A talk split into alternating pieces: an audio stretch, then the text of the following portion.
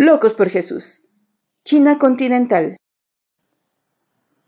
En 1949, el presidente Mao Zedong declaró a China como la República Popular China y enseguida intentó purgar la sociedad de todo lo religioso, haciendo que el pueblo chino sufriera grandes necesidades desde entonces. El gran salto hacia adelante de Mao a finales de la década de 1950 y la revolución cultural en los años de 1960 a 1970 dejó a millones de sus compatriotas muertos o maltratados y discriminados. Hoy día los cristianos chinos tienen más libertad, aunque en algunas regiones continúan experimentando tremenda persecución.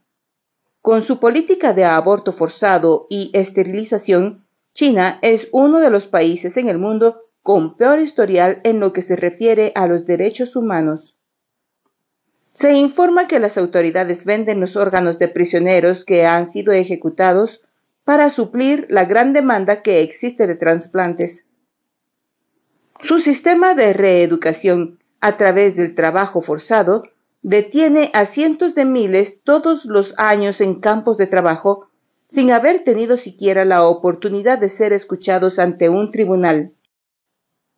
La política de mano dura en China, que la propaganda estatal presenta como una campaña contra la delincuencia, se usa mayormente contra los cristianos, encarcelando o deteniendo más cristianos que ningún otro país.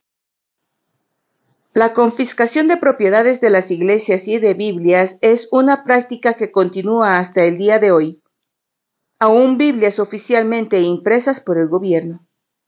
Sin embargo, la Iglesia continúa creciendo. Se estima que 3.000 chinos se entregan a Cristo cada día. El movimiento de la Iglesia en las casas en China, que abarca 90% de los cristianos, padece inimaginable persecución.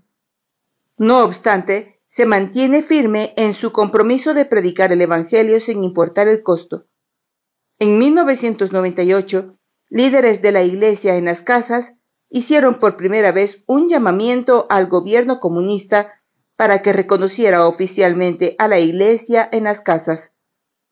Oren para que los creyentes chinos continúen siendo fieles.